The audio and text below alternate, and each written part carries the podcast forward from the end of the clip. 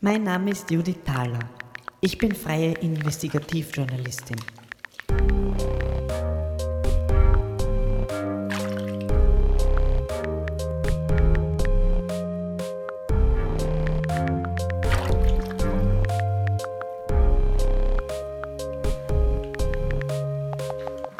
Ich beginne meine selbstständige Recherchearbeit bereits vor dem Abschluss meines Studiums, weil ich glaube, dass die Welt mich braucht. Die verdächtigen Geschehnisse des 27. Dezember 2020 auf der Triesterstraße verlangen von mir, aufgelöst zu werden. Dies ist mein erster großer Fall. Ich beginne mit den Tatsachen. Am 27.12.2020 um 4 Uhr morgens gab es einen Notruf, der mittels Rufdatenlokalisierung an das Polizeikommissariat Favoriten weitergeleitet wurde. Ein Augenzeuge gab eine Meldung zu Protokoll, die den Einsatz der Spezialeinheit Vega zur Folge hatte. Diese fand beim Eintreffen am Tatort nur noch einen brennenden VW-Minibus vor.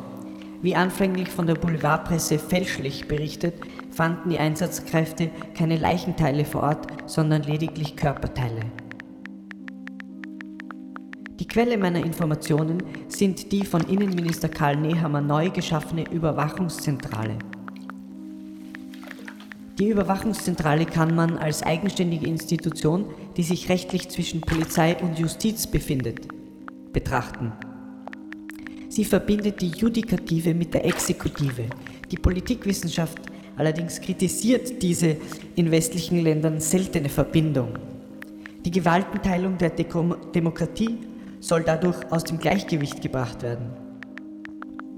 Die Nahestellung der anklagenden und der gerichtbaren Institutionen des Staates bringen die gesellschaftliche Wahrnehmung der Gerechtigkeit in eine starke Schieflage.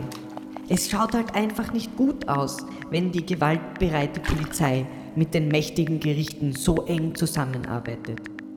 Die Unbefangenheit der Gerichte muss gewahrt bleiben. Trotz meiner Kritik habe ich auch positive Aspekte an der Überwachungszentrale Nehammers gefunden. Sie erleichtert dem Journalismus den Zugang zu einer Datenbank für Beweismaterial des Innenministeriums. Ich kann über eine brauchbare App direkt in den Server einloggen und tagesaktuelle Informationen erhalten. Zurück zum Tatort auf der Triesterstraße. Nachdem die Polizei das ausgebrannte Auto fand, wurde eine mögliche Augenzeugin befragt. Romina Stratzelwutz wurde vom Überwachungssystem der Stadt Wien erfasst. Während der Befragung zeigte sie sich allerdings nicht kooperativ. Kurz darauf fand man sie leblos in ihrer Wohnung in der Lagi-Straße in Favoriten. Die forensischen Einsatzteams vermuten eine Überdosis Schlafmittel, vermeldet die Pressestelle der Wiener Polizei. Kommissarin und Pressesprecherin Pamela Putzinger berichtet bei täglichen Pressekonferenzen, die in enger Kooperation mit der Überwachungszentrale abgehalten werden, über die neuesten Entwicklungen in der Causa. Mein Name ist Judith Thaler und ich suche nach der Wahrheit.